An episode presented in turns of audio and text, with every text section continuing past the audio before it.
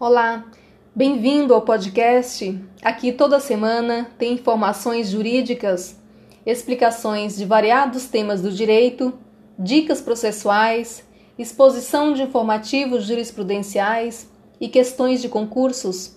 Meu nome é Lene, eu sou advogada e vamos ao questionamento de hoje. Um bem gravado com usufruto vitalício pode ser objeto de penhora judicial? O credor pode penhorar imóvel do devedor gravado com cláusula de usufruto vitalício? Conforme entendimento de 2018 do Superior Tribunal de Justiça, sim, é possível.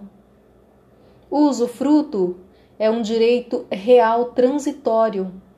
Em dado momento, a cláusula de ônus real irá terminar, perder o efeito.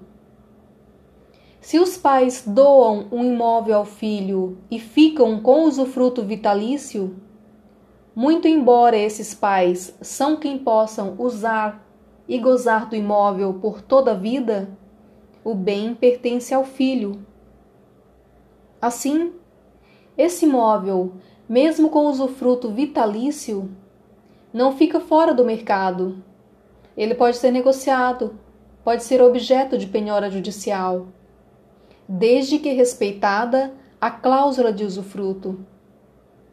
Agora, se além do gravame de usufruto vitalício houver cláusula de inalienabilidade, a qual implica na impenhorabilidade e na incomunicabilidade do bem, nesse caso, o imóvel não pode sofrer penhora com a cláusula de inalienabilidade, somente é possível penhorar os frutos do imóvel, os aluguéis, por exemplo.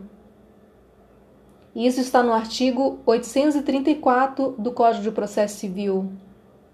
Então, em resumo, o credor pode sim penhorar imóvel gravado de usufruto vitalício.